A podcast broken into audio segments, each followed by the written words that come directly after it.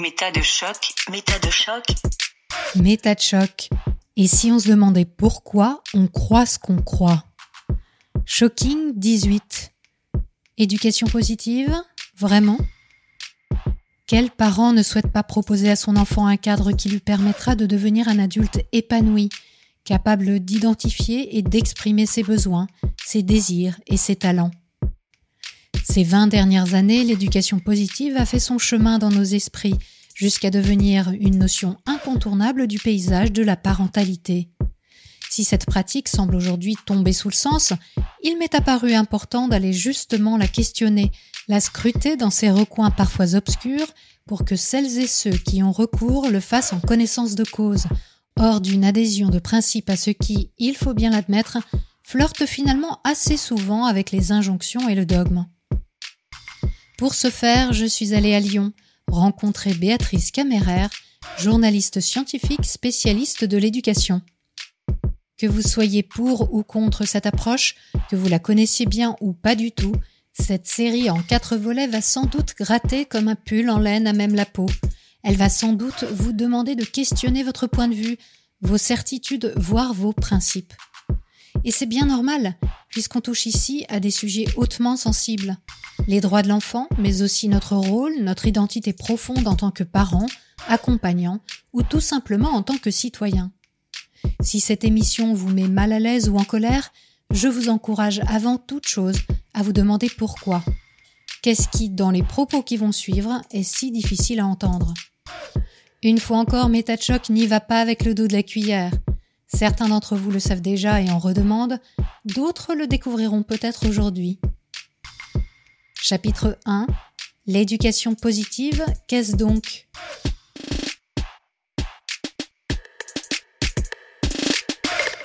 Bonjour Béatrice. Bonjour Elisabeth. Alors pour commencer, est-ce que vous pouvez nous parler de votre engagement sur la question de l'éducation positive? Alors la question de l'éducation, euh, déjà de manière générale, euh, moi c'est quelque chose qui m'a intéressée euh, dès le début de mes études. En fait, moi j'ai commencé un cursus scientifique, donc j'étais en, doc de sciences de la matière, et puis très rapidement bah, j'ai pris en fait une option hein, de sciences de l'éducation en fait.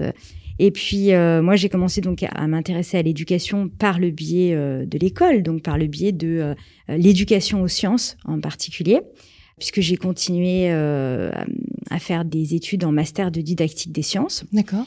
C'était vraiment côté euh, institution, pas du tout côté parental. Il s'agissait pas de comprendre ce qui se passait entre les enfants et les parents, euh, mais bien de comprendre comment les élèves apprenaient, construisaient des savoirs, des mmh. connaissances.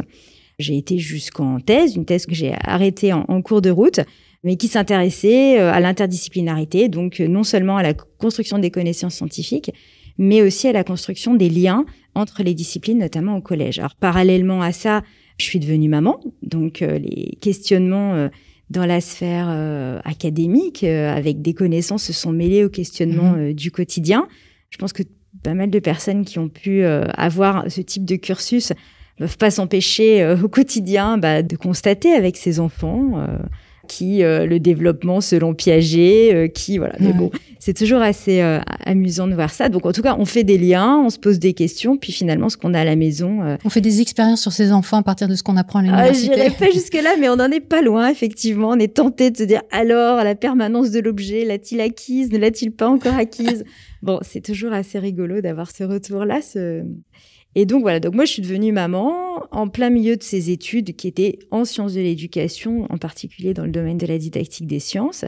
Et puis donc, euh, à un moment donné, euh, j'ai interrompu euh, ma thèse, notamment bah, parce que mon quatrième enfant venait de naître et que c'était un petit peu compliqué de tout concilier. Donc j'ai fait un, petit temps de césure où là, bah bon, je passais quelques mois avec mon bébé. Je suis assez contente de découvrir aussi cette facette-là et puis envie euh, aussi de me remettre euh, dans ces questionnements. Et donc, c'est le moment où j'ai découvert, en fait, euh, l'univers des blogs parentaux. Ouais. Parce que, comme beaucoup de mamans en pause mmh. professionnelle, j'ai découvert qu'il y avait plein de parents, alors essentiellement des mamans, mais il y avait aussi quelques papas qui avaient à cœur de décrire un peu leur quotidien familial, leurs difficultés avec leurs enfants, euh, voilà. Et donc moi j'ai trouvé ça assez intéressant pour plein de raisons. D'abord parce que c'était des gens qui échangeaient les uns avec les autres. Je trouvais que ça rompait beaucoup avec la solitude dont certains parents pouvaient témoigner. Mmh. Donc je trouvais que c'était un outil qui était intéressant. Et puis, il y avait plein de gens, enfin bref, j'ai rencontré plein de gens qui me ressemblaient, en fait, tout simplement, euh, y compris des gens issus de l'université. Euh.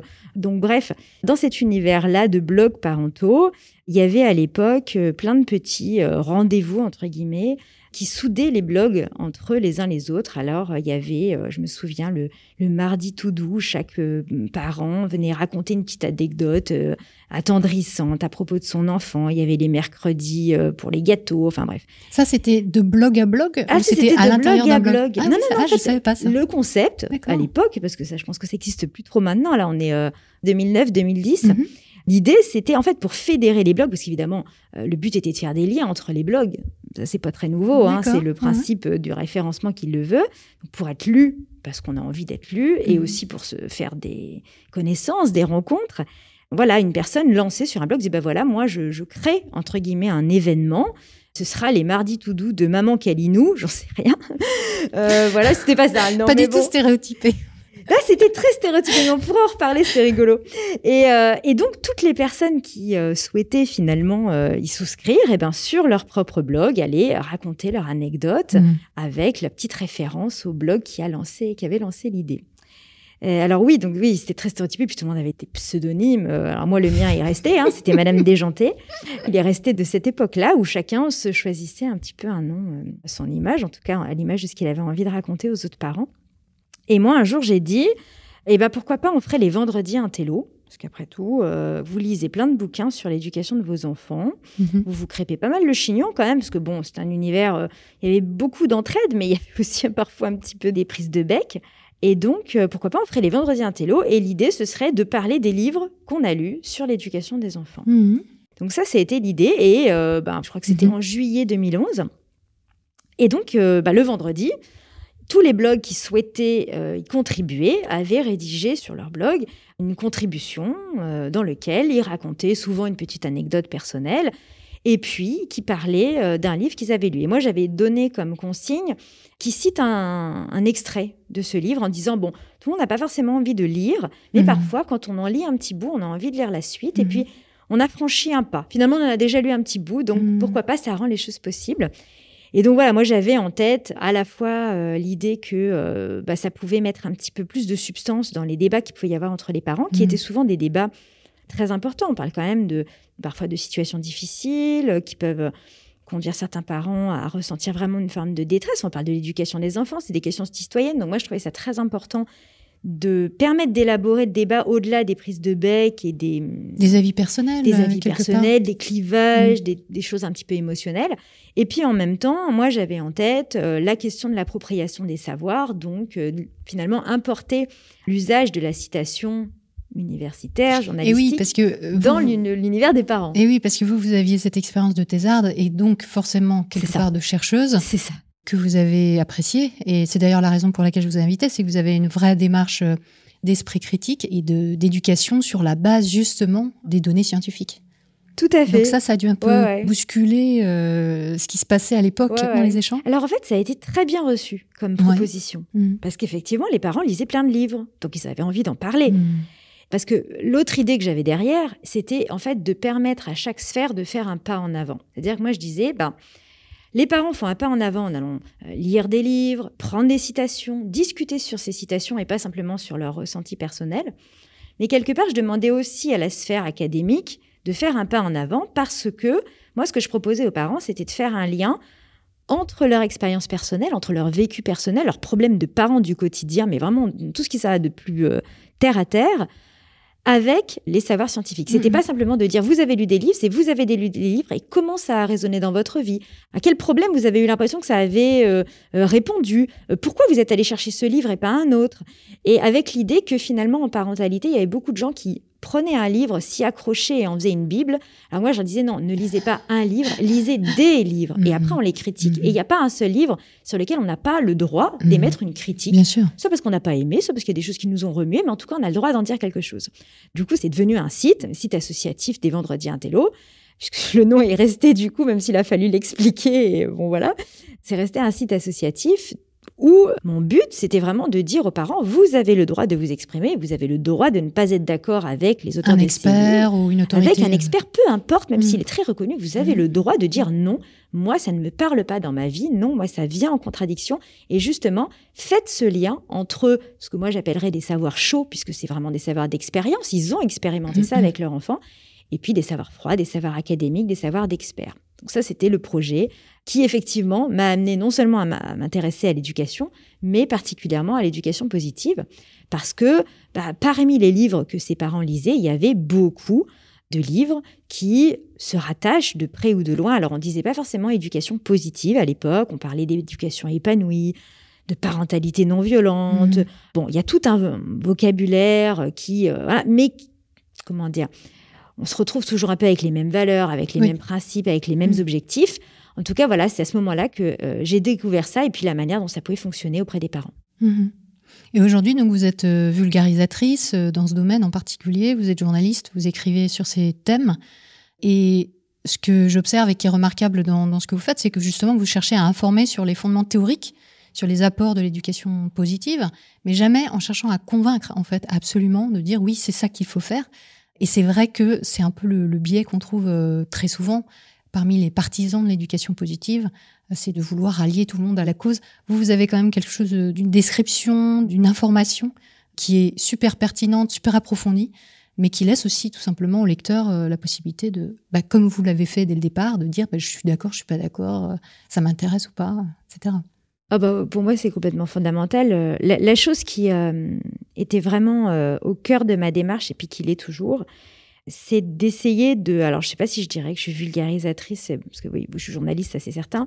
Mais en, Mais en tout, tout cas, cas, vous vulgarisez des données oui, scientifiques. dans- voilà, dans les faits, c'est ce Ouais. que je fais. Ouais. Euh, mais c'est que pour moi, il y a vraiment la question de l'accessibilité, Mhm. qui est très très importante parce que il y a énormément de contenus, de savoirs qui sont produits dans le domaine de l'éducation, dans le domaine de la parentalité, et qui sont pas forcément très accessibles aux parents. Euh, pour des tonnes de raisons, hein, pour des bonnes et des mauvaises, euh, enfin en tout cas certaines qu'on peut considérer comme étant bonnes, ou que certaines personnes considèrent comme étant bonnes, mais en tout cas on va pas euh, les leur remettre dans les mains, on va pas faire en sorte qu'ils soient les plus informés, les plus en capacité de faire leur choix pour leurs enfants, pour leur famille et pour eux-mêmes.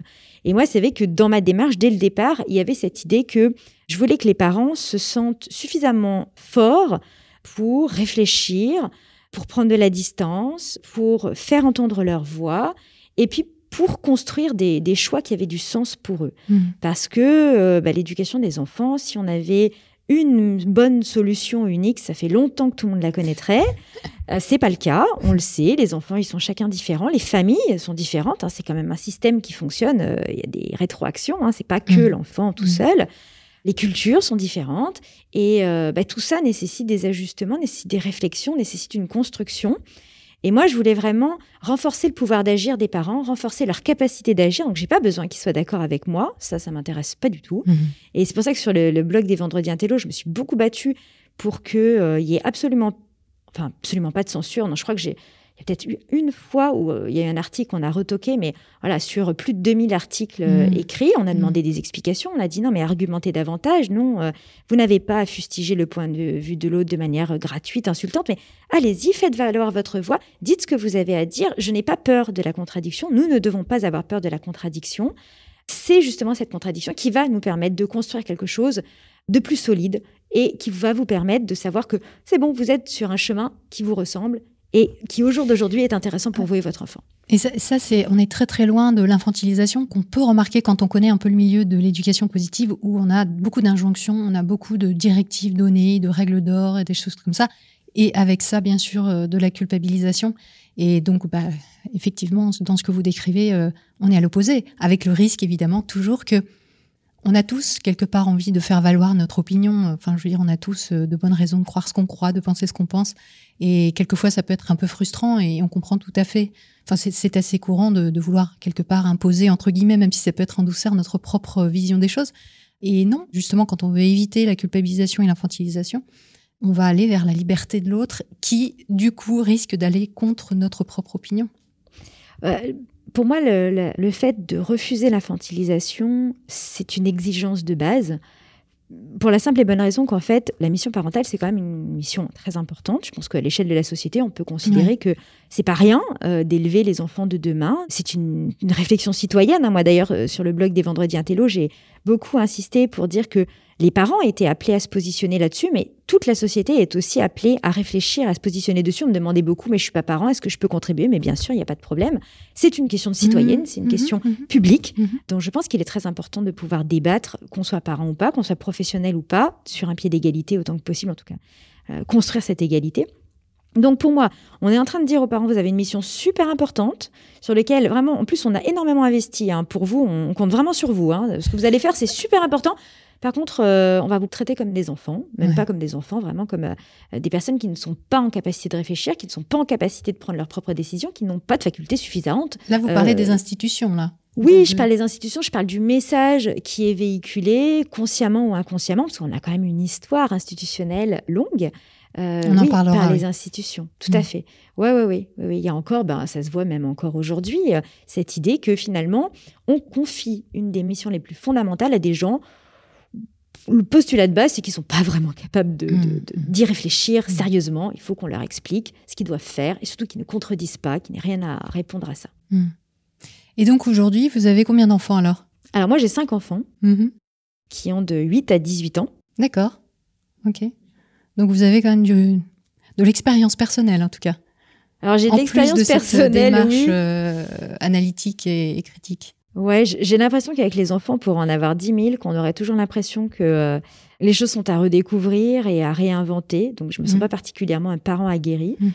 Mes enfants m'ont permis de découvrir des choses, m'ont permis d'avoir des réflexions très intéressantes et euh, vraiment c'est une expérience de vie que j'apprécie énormément. Mais j'ai pas l'impression que euh, voilà qu'ils font de moi une maman particulièrement plus euh, qui aurait des conseils Ouais, voilà à ouais. donner aux autres en tant que parent. Mhm. Je peux partager des vécus comme tous les Mhm, parents, dire bah mhm, voilà moi il m'est arrivé ça, puis ça s'est passé comme ça, puis on a réagi comme ça. Ça, moi, je voilà, le, le partage de vécu, je trouve qu'il est très très important. Et d'ailleurs, dans la communauté des parents euh, dont j'ai parlé euh, autour des blogs, je pense que ça faisait partie des vrais éléments de soutien. C'est-à-dire qu'il y a des parents qui euh, peut-être seraient tombés en burn-out, en dépression, en tout cas auraient été dans des situations Mhm. douloureuses s'ils n'avaient pas pu trouver cet espace de partage. Donc Mhm. moi, je crois beaucoup au partage du vécu.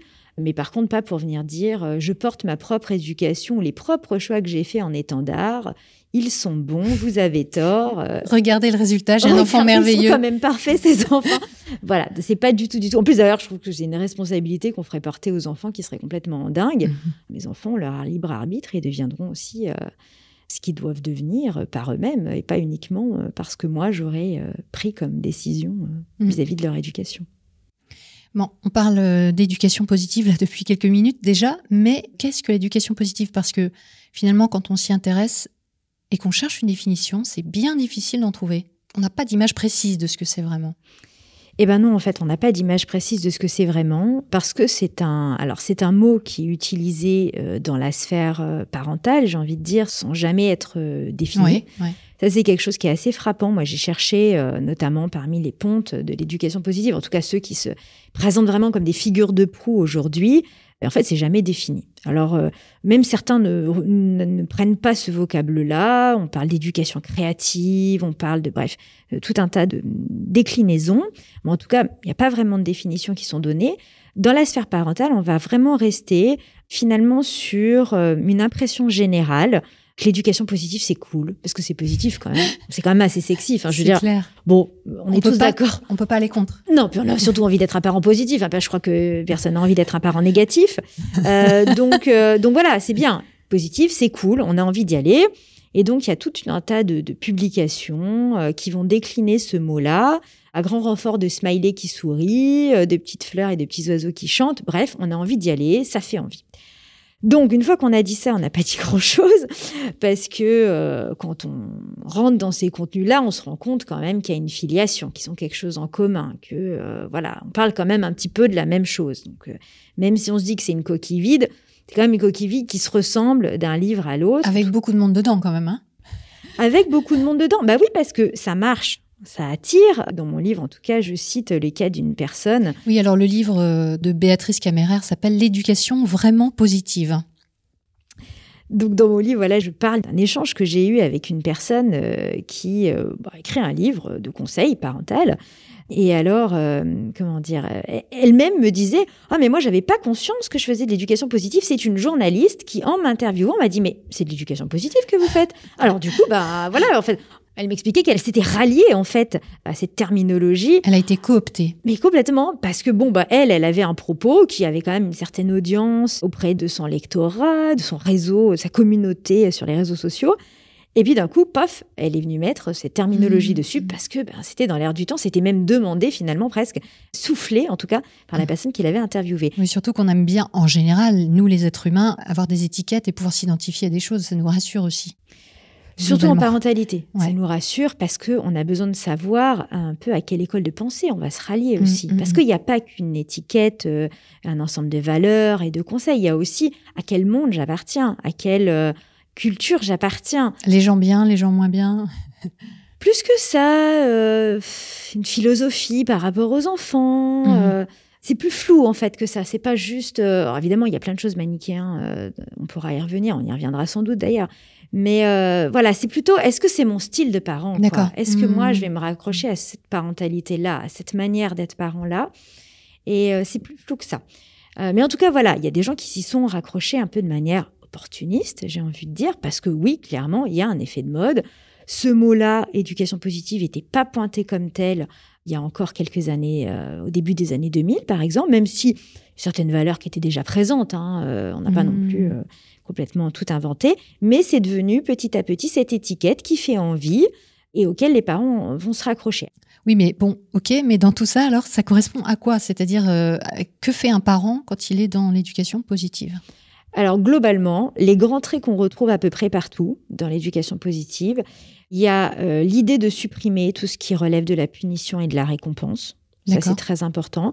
De s'interroger de manière plus générale sur ce qu'on peut appeler les violences éducatives ordinaires. Alors, euh, l'idée, c'est, on n'est pas en train de maltraiter son enfant, mais pour des raisons éducatives, on utilise la force, on utilise la violence d'une certaine manière, et on réfléchit, est-ce que cette, manière de convoquer, euh, d'être coercitif, est-ce que c'est légitime, est-ce que c'est pas légitime, et si c'est pas légitime, par exemple, si c'est pas pour empêcher euh, un enfant de traverser la rue parce qu'il va se faire écraser, eh ben, on peut considérer que c'est euh, voilà, une violence éducative, donc peut-être on peut la supprimer. Donc ça, c'est quelque chose qui est très important parmi les partisans de l'éducation positive.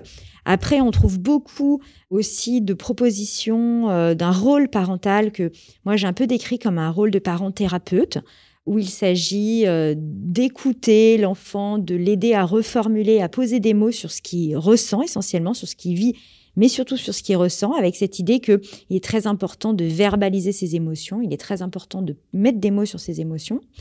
Ça, c'est vraiment aussi très, très important.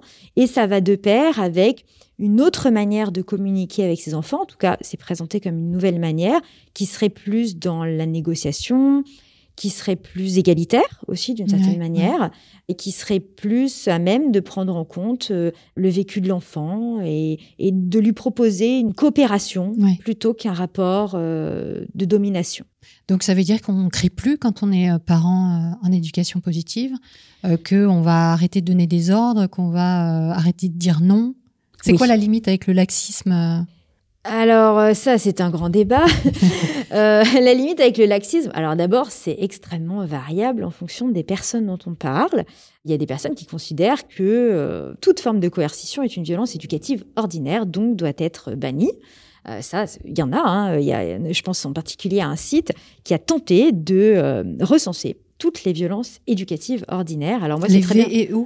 Voilà, les VEO. Mhm. Alors moi, c'est très bien parce que ça me sert de support pour des formations, parce que justement, je fais discuter les gens sur cette liste-là. Mhm. Et alors, il y a plein de choses très différentes. Par exemple, parler d'un enfant à la troisième personne devant lui, ça peut être considéré comme une violence éducative ordinaire. Euh, évidemment, lui dire non, euh, lui mentir. Alors, ce qui est mhm. amusant, c'est quand on fait débattre les parents là-dessus, eh ben, on va remettre du euh, oui, mais bon, ça dépend des cas. Oui, mais regarde, alors quand on fait ça, est-ce que c'est vraiment une violence? Bon, bref. Donc c'est très intéressant d'y remettre de la nuance, mais oui, évidemment, euh, pour certains parents, euh, dire non, c'est une violence. Et alors la limite avec le laxisme, euh, bah voilà, certains vont dire, bah quand la sécurité physique de l'enfant est en jeu, là oui, on peut être coercitif. Bon, ça, je pense qu'il y a quand même beaucoup de gens qui s'accordent là-dessus. Pas tous, mais il y a quand même beaucoup de gens qui s'accordent là-dessus. Et puis, il y a d'autres règles sur lesquelles on peut discuter parce que simplement, euh, c'est des règles qui se construisent. C'est par exemple la différence euh, entre, voilà, tu donnes la main pour euh, traverser la route et puis tu te brosses les dents deux fois par jour. Il y a une règle, bon, ben, on veut que ça, à terme, ça fonctionne.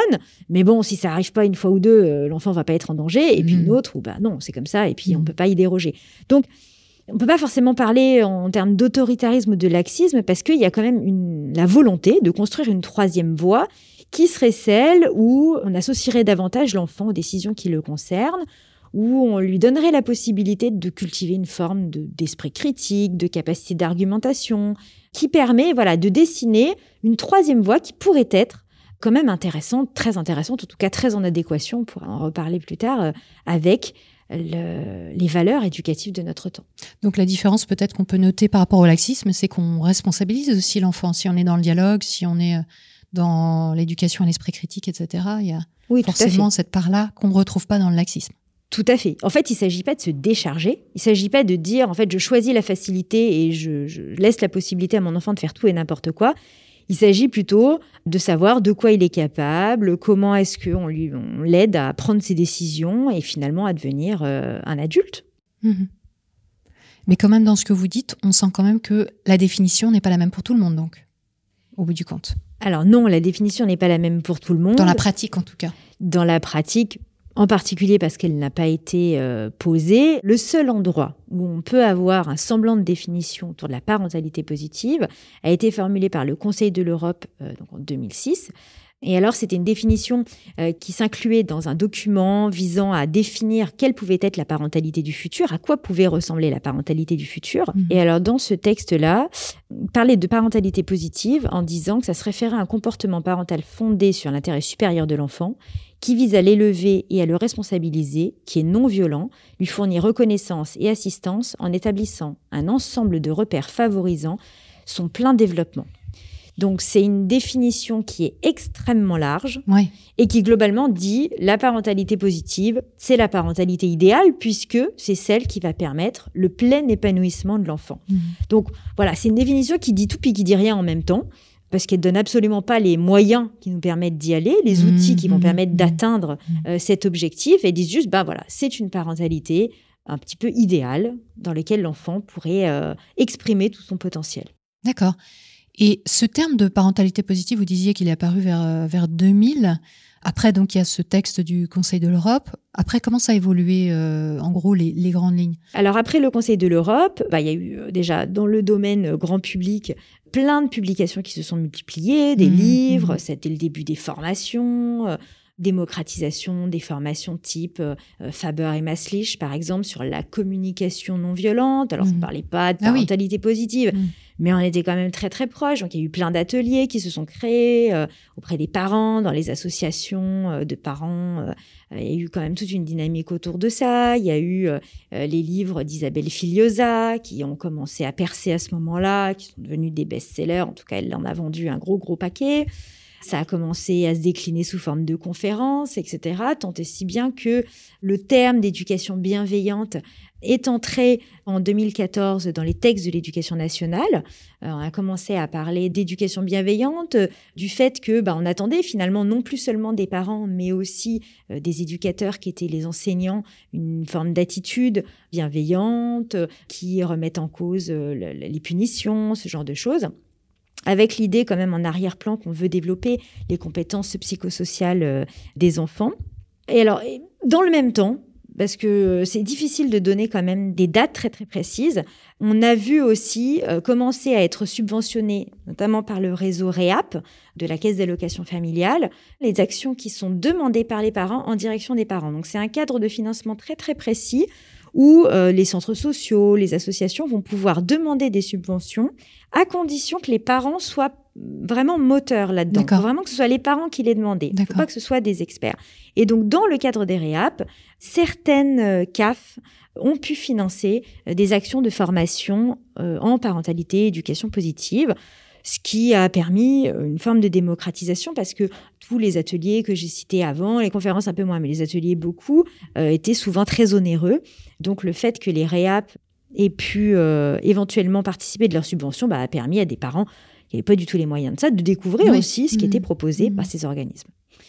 Il y a un autre point qu'il faut souligner, c'est que en dehors de nos frontières, le terme éducation positive est quand même utilisé pour parler d'un programme, le programme Triple P, qui a été expérimenté dans plusieurs pays, dont l'Australie en particulier, où il s'agit de développer les compétences parentales. Alors c'est vraiment un truc très voilà très séquentiel, un peu Mhm. américaine. Mhm. Euh, il s'agit de développer des compétences parentales un petit peu en reprenant les Mêmes jalons, les mêmes valeurs, mais de manière beaucoup plus systématique. C'est vraiment un entraînement. Et ça, euh, c'est en train d'arriver aujourd'hui. Là, on commence à en entendre un petit peu parler en France, notamment euh, pour savoir est-ce qu'on pourrait pas l'implémenter au- auprès des parents français. Alors, je crois qu'il y a eu une expérimentation qui a été faite. Je saurais plus euh, dire dans quelle ville, mais j'ai entendu parler d'une expérimentation qui avait été faite un petit peu sur la base de cette méthodologie-là. Et puis, on en a Mhm. réentendu parler dans le cadre du rendu par le gouvernement français du rapport sur les 1000 premiers jours, D'accord. là, au courant de septembre. Mhm. D'accord. Mais est-ce que ça veut. Enfin, le terme éducation positive date de 2000. Depuis quand on se pose euh, des questions sur euh, justement ce côté accompagnement de l'enfant? Alors du coup, oui, c'est très très ancien. On n'est pas du tout euh, au 21e siècle. hein, euh, donc euh, la question euh, de l'éducation positive de l'enfant, en fait, le terme, on peut le faire remonter euh, au moins à Jean-Jacques Rousseau, philosophe Jean-Jacques Rousseau, puisque lui, il parlait euh, d'éducation euh, négative. Il prenait l'éducation négative. Alors évidemment, ça avait rien de, de, de violent, de péjoratif. Non, ça avait rien de péjoratif, puisqu'en fait, c'était une réflexion sur la non-intervention de l'adulte. En fait, l'éducation positive, pour Jean-Jacques Rousseau, Mhm. c'était une éducation dans laquelle l'adulte allait intervenir. Et donc, c'était une réflexion sur le développement, entre guillemets, naturel de l'enfant. C'est les toutes premières réflexions sur comment l'enfant apprend, comment est-ce qu'il apprend au contact du monde, comment est-ce qu'il apprend par rétroaction? C'est une manière de remettre en question le modèle de la tête vide, de la cire vierge, comme si l'enfant avait rien, puis que les adultes allaient lui remplir euh, la tête de connaissances. Donc, c'est la première fois qu'on pose la question des capacités naturelles de chaque individu à Mhm. être en interaction avec son environnement et à apprendre au contact de son environnement. Et donc, Jean-Jacques Rousseau prônait une éducation négative, dans le sens une éducation où on n'allait pas venir euh, contrarier, en quelque sorte, ses capacités naturelles à construire la connaissance. Et on pourrait presque dire que c'est les prémices de l'éducation nouvelle. hein. En tout cas, les penseurs de l'éducation Mhm. nouvelle s'y rapportent euh, très Du souvent. début du 20e, là, pour le coup. Oui, les penseurs de, de- Mm. d'éducation nouvelle du début du. XXe. Et alors, le terme d'éducation positive, on le voit réapparaître. Ça, c'est assez rigolo aussi parce que quand on utilise les outils là comme Ngram, on voit dans Google Book, dans les livres numérisés par Google, les occurrences des termes. Et alors, Mhm. éducation positive, on la voit aussi réapparaître au tournant du 19e, 20e avec euh, Auguste Comte, donc le positivisme d'Auguste Comte. Euh, là, on fait référence à la, Philosophe. au philosophe, à la doctrine philosophique. Ou alors là, le, le positivisme, ben voilà, c'était euh, le fait de baser l'éducation sur une construction scientifique, sur une forme de rationalité. Alors, je ne vais pas forcément beaucoup développer parce que je suis absolument pas spécialiste d'Auguste Comte, mais en tout cas pour dire que ce terme d'éducation positive, on a pu le voir apparaître avec des sens quand même assez différents de celui d'aujourd'hui Mhm. dans le passé et que n'était pas forcément toujours aussi euh, connoté positivement qu'aujourd'hui. Mhm. On peut rappeler que le courant positiviste a beaucoup influencé la Troisième République et par là même euh, l'école de Jules Ferry. Alors, un des exemples qu'on peut citer, c'est la leçon de choses, puisqu'il s'agissait euh, de faire expérimenter euh, les élèves, de leur montrer, de leur faire manipuler, donc de faire construire la connaissance sur des bases tangibles et sur des bases rationnelles. Mhm. Mais alors, finalement, est-ce que ce concept d'éducation positive a des origines scientifiques? Est-ce que c'est issu de la recherche? Alors, moi, j'ai envie de répondre non, dans le sens où, pour moi, c'est vraiment un concept qui est né dans les sphères des parents et dans les sphères des personnes qui fréquentaient les parents. C'est vraiment un terme qui a été repris et qui se sont appropriés euh, dans ces sphères-là.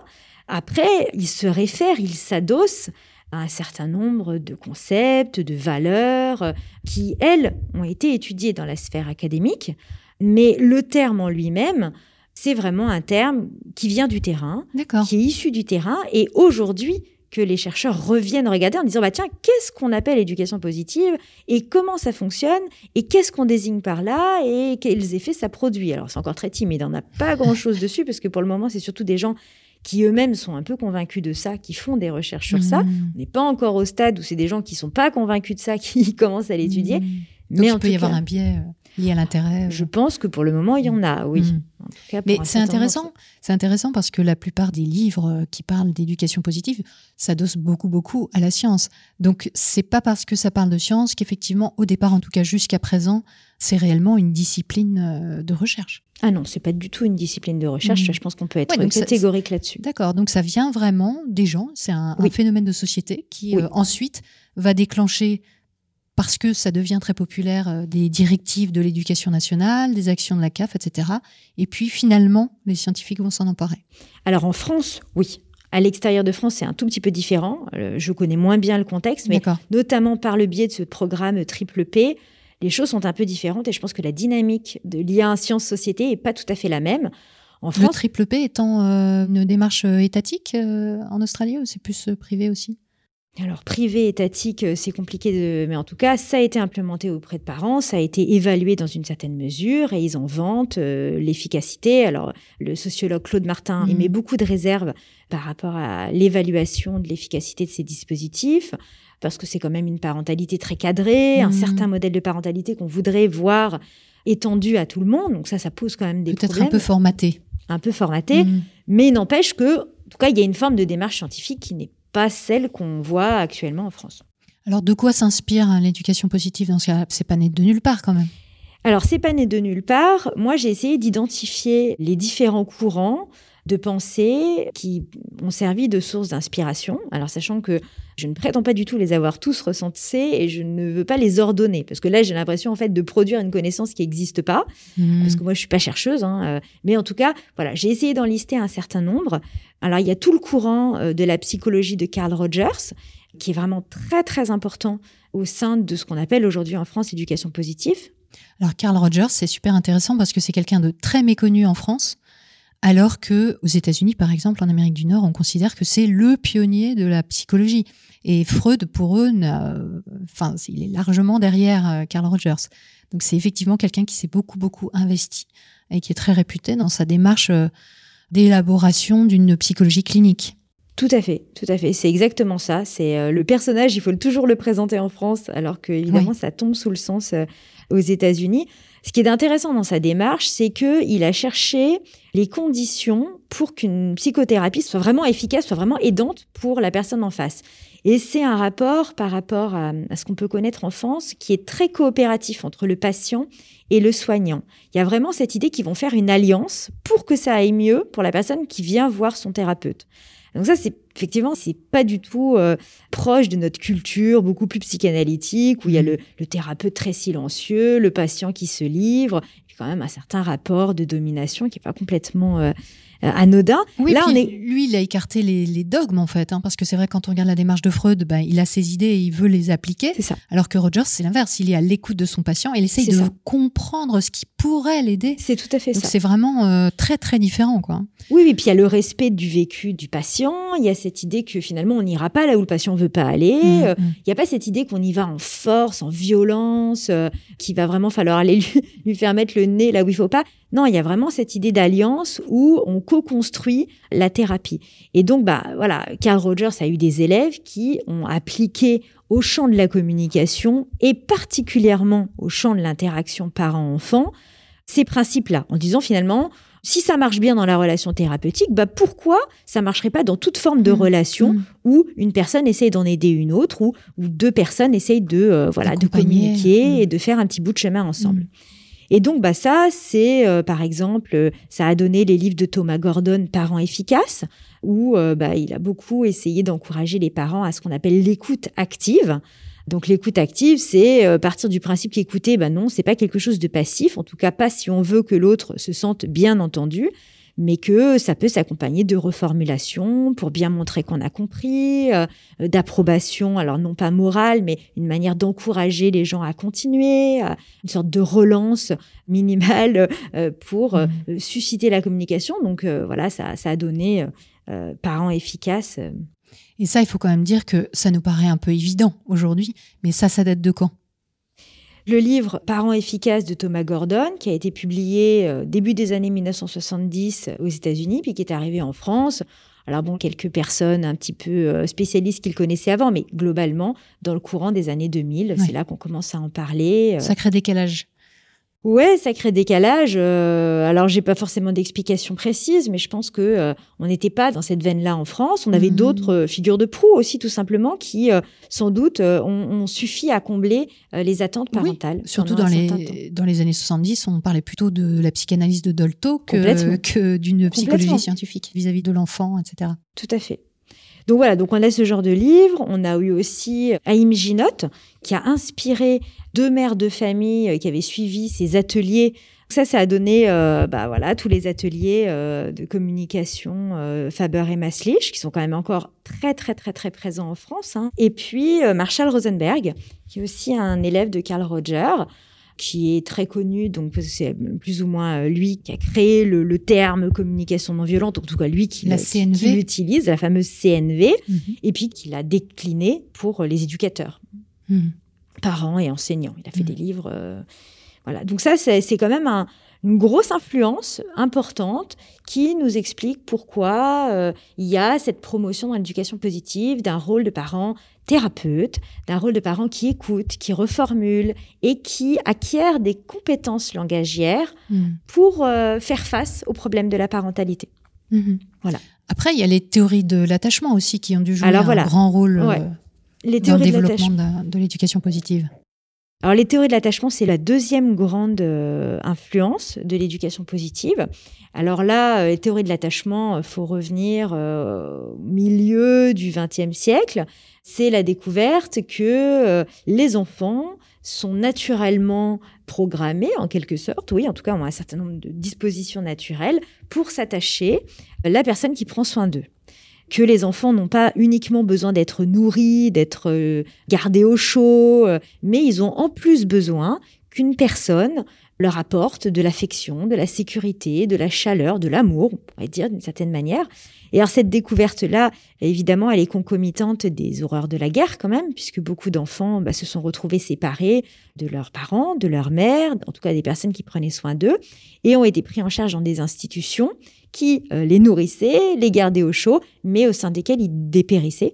Donc c'est le- les terribles vidéos hein, qu'on retrouve encore aujourd'hui euh, sur les cas d'hospitalisme, puisque bah, ça se produisait dans les Mhm. hôpitaux, dans les institutions, où on voit des enfants qui ont euh, un an euh, et qui se comportent comme des bébés de trois mois, qui régressent complètement et qui finissent parfois malheureusement par en mourir. Donc c'est des Mhm. vidéos qui sont quand même assez remuantes, qui, bah, s'il fallait nous le prouver, voilà, Ouais. montrent l'importance de ce lien primaire. Il y a aussi des reportages qui avaient été faits Oui. au moment de la chute de Ceausescu dans les pareil, années 80. ouais. C'était vraiment horrible. Bah, exactement Ces images d'enfants tout seuls dans leur lit parquet et Mm. qui clairement euh, mouraient, Ah bah, mouraient, complètement. euh, Ouais, et non pas de faim, mais effectivement d'un manque d'attention euh, d'une personne. ouais. C'est exactement ça. Donc oui, on l'a même plus proche de chez nous, hein, parce que Ceausescu, c'est les années 90, donc chute du mur.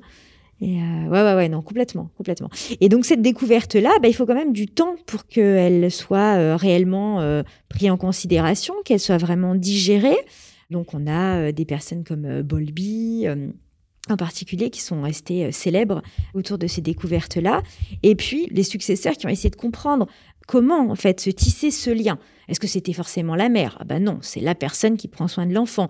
Comment devait se comporter cette personne pour tisser ce fameux attachement, pour que ce fameux attachement soit euh, efficace, soit sécure, comme on dit? Mm. Donc il y a eu toute une lignée de penseurs, de chercheurs, euh, de psychologues qui ont ensuite essayé de comprendre ce qui se passait entre un bébé et son parent, entre un bébé et la personne qui prenait soin de lui. Parce que ce qui est intéressant avec l'attachement et euh, qui va euh, impacter aussi les valeurs, les pratiques de l'éducation positive, c'est que l'idée de l'attachement, c'est qu'en fait, on va offrir un lien à l'enfant, une base de sécurité. Il faut que la personne qui s'occupe de l'enfant réagisse aux besoins suffisamment bien, pas trop, mais suffisamment bien, suffisamment de manière adéquate et de manière suffisamment rapide pour créer cette base de sécurité, pour que l'enfant puisse se sentir en sécurité. Et c'est quand cette base de sécurité a été construite solidement qui va pouvoir s'écarter. Et c'est ça qui est très intéressant, c'est qu'en fait, le lien n'est absolument pas, en tout cas dans cette approche-là, une aliénation, une manière de garder l'enfant dans la dépendance, mais au contraire, une manière de construire ses ressources pour qu'il puisse aller vers l'adversité, vers l'altérité. Et ça, bah, dans l'éducation positive, ça se traduit de la manière suivante. Ça se traduit d'abord par dire n'ayez pas peur de chouchouter vos enfants, de les consoler quand ils pleurent, de rester auprès d'eux la nuit. Vous n'allez pas en faire des individus dépendants. Ramollis. Voilà, et qui vont euh, vous mettre sous leur pouvoir et vous garder à tout jamais. Au contraire, vous allez construire leur sentiment de sécurité, vous allez construire leur confiance en eux, et c'est comme ça qu'ils vont pouvoir acquérir l'autonomie. Donc l'autonomie ne peut pas venir, a priori, euh, d'une éducation euh, plutôt dure pour endurcir l'enfant, justement. Bah, en tout cas, il considère que euh, elle peut venir d'une éducation plus dure, mais elle sera moins sécure. On peut toujours, hein, il y a des enfants qui se débrouillent euh, de situations euh, d'adversité, mais considère que cette manière d'aller vers l'autre sereinement et en pleine confiance, bah, pour pouvoir faire ça, il faut avoir été choyé dans son enfance, il mmh. faut avoir été entouré, il faut avoir été soutenu, il faut avoir pu s'attacher euh, un parent suffisamment bon. C'est le fameux parent suffisamment bon, mmh. juste suffisamment bon, qui, aura mmh. fait le job suffisamment bien, mmh. sans excès, mais suffisamment bien pour qu'on puisse faire ça. Oui, c'est-à-dire que l'enfant euh, a confiance, suffisamment confiance pour aller découvrir euh, son environnement finalement. C'est ça, c'est ça. Et c'est ce qu'on observe. il y a eu des expériences qui ont été faites. Hein. C'est la, fameuse situation étrange de Marianne Swartz. Alors, euh, c'est un protocole expérimental euh, qui a été mis au point euh, pour observer les types d'attachement et la manière dont les enfants manifestaient leur attachement à leur figure principale d'attachement. Donc, qui peut être un homme ou une femme. Qui peut être un homme ou une femme. En général, c'est sûr que c'est des mamans qu'on voit dans les laboratoires, mais bon, ça va sans doute peut-être changer, j'espère. En tout cas, c'est une espèce de séquence qui est très minutée, où l'enfant rentre dans une pièce en présence de sa figure d'attachement, et puis il y a une personne étrangère qui arrive et puis il y a une série de séparations, retrouvailles avec la figure d'attachement. Et pendant tout ce temps-là, on observe le comportement de l'enfant. Et alors, est-ce que ce type de séquences calibrées qui ont pu faire passer, évaluer auprès de plein, plein, plein d'enfants différents, dans plein, plein, plein de situations différentes, montrent qu'effectivement, les enfants qui ont ce fameux attachement sécure, hein, qui représente quand même la majorité des enfants, parce qu'il faut être bien clair, les enfants majoritairement, ils vont bien, eh ben, bah, quand leur figure d'attachement s'éloigne, ils manifestent, ils sont pas contents, mais ça finit par se calmer relativement rapidement. Puis quand euh, elle revient, bah, ils sont contents de la retrouver. Et pendant qu'elle n'est pas là et qu'ils se sont calmés, eh ben, euh, voilà, ils vont pouvoir euh, quand même explorer, ils vont pouvoir explorer en sa présence et aussi en son absence, parce qu'ils sont suffisamment à l'aise pour pouvoir trouver cet équilibre-là, malgré le fait que, ben oui, la séparation, c'est pas un moment facile et agréable. Et qu'est-ce qui se passe pour l'enfant qui justement n'a pas euh, cet attachement euh, sécure? Alors il y a plusieurs types de réactions. Euh, il y en a qui disent qu'elles sont décrites de manière trop calibrée, mais bon, il y a des enfants qui ne parviennent pas à se calmer. C'est trop difficile. La, séparation est trop trop difficile. Puis il y a d'autres enfants qui réagissent de manière un peu paradoxale, où ils, ne manifestent rien quand la figure d'attachement part, ils manifestent rien non plus quand mmh. elle revient. Mmh. On a l'impression qu'ils sont un peu détachés. Alors voilà, je vais pas m'avancer dans des grandes euh, interprétations parce que on est encore en train de mm. construire hein, de la connaissance autour de ces processus d'attachement. Il y a pas si longtemps, je faisais une recension euh, d'une actualité de la recherche pour le magazine Sciences Humaines qui justement euh, disait ben est-ce que on a besoin pour construire ce fameux attachement d'une espèce de réponse immédiate et toujours super adaptée de la mère ou est-ce qu'en fait ce qui est plus important c'est la construction de cette base de sécurité? Et il se trouve que ben jusqu'à présent on était vraiment persuadé qu'il fallait cette réaction très rapide, très adéquate, un peu comme euh, il y a beaucoup de mamans américaines qui sont persuadées que voilà, si elles sont pas tout de suite là et qui répondent pas tout de suite au quart de tour, c'est la catastrophe, l'enfant va pas construire d'attachement sécure. Et bon, de plus en plus, on, donne plus d'importance à cette notion de sécurité, cette idée que euh, on va être là pour le calmer quand ça va vraiment pas. On va être là pour des moments un peu importants.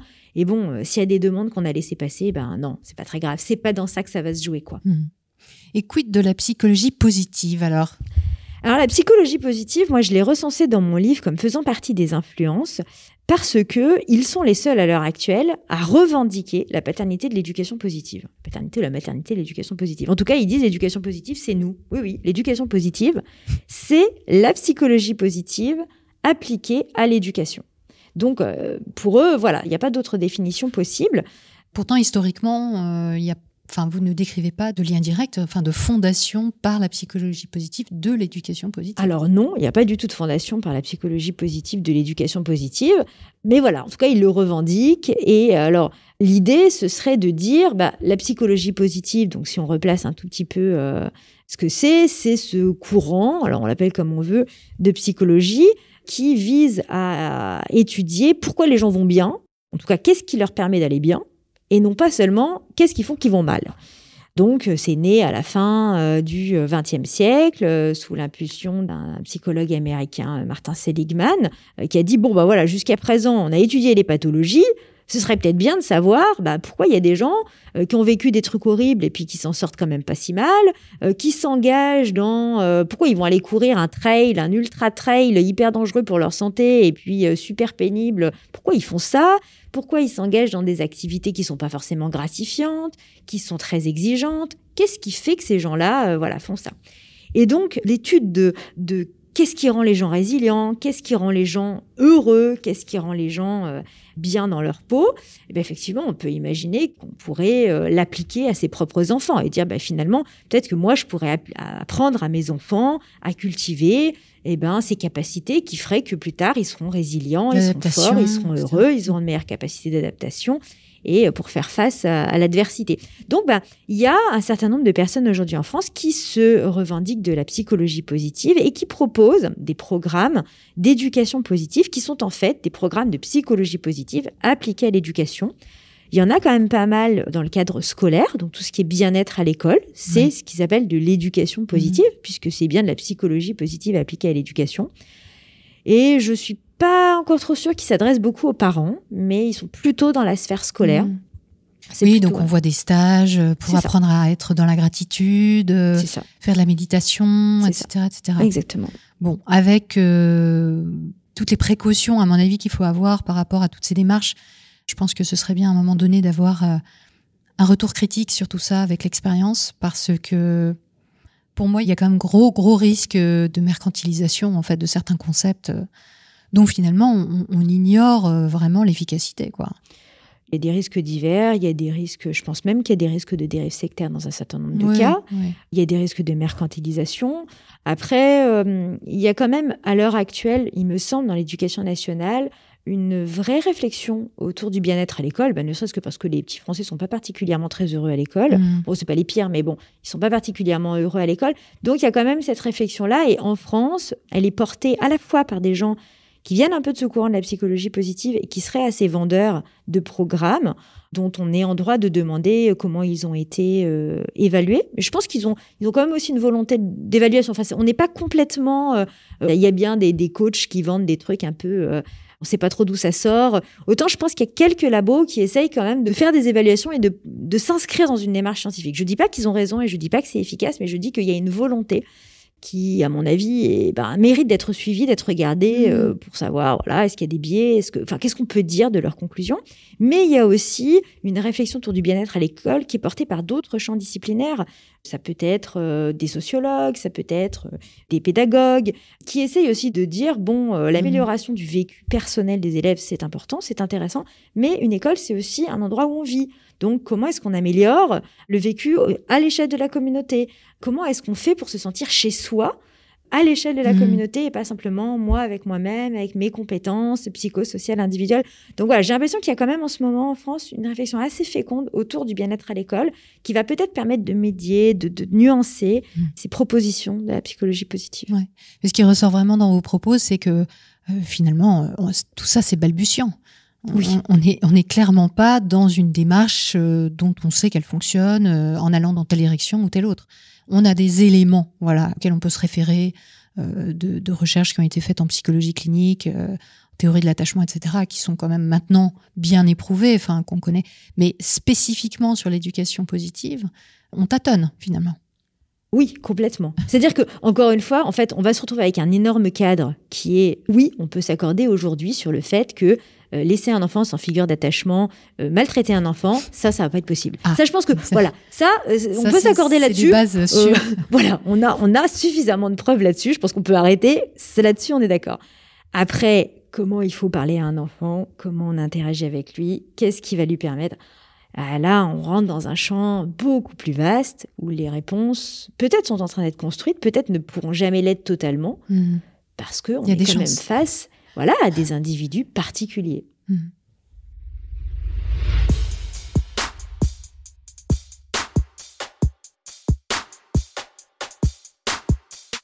Comme pour chaque émission, je mets à votre disposition de nombreuses ressources sur le site métadechoc.fr. Elles vous permettront de vérifier ce qui a été dit ou de creuser certains sujets trop brièvement abordés ici. Cette émission indépendante, gratuite et sans publicité est exclusivement financée par le soutien de celles et ceux qui, cette semaine encore, ont fait un don ponctuel ou mensuel pour que la pensée critique appliquée à soi crépite à vos oreilles et vos neurones chaque vendredi. Merci beaucoup pour ça, c'est juste formidable. Pour poursuivre la conversation, n'hésitez pas à laisser un commentaire sur Facebook, Twitter, Instagram ou LinkedIn. Béatrice Caméraire et moi-même ne manquerons pas de vous répondre. Que nous réserve le deuxième chapitre de cette série? Nous y remonterons le temps pour aller voir comment les enfants étaient perçus et élevés par nos ancêtres, avec notamment en guest Louis XIII, Victor Hugo et Laurence Pernoud. Croustillant, vous allez voir. On se retrouve donc vendredi prochain à 18h. D'ici là, prenez le temps d'observer la manière dont vous pensez et de la questionner. Vous n'imaginez pas ce que vous pensez.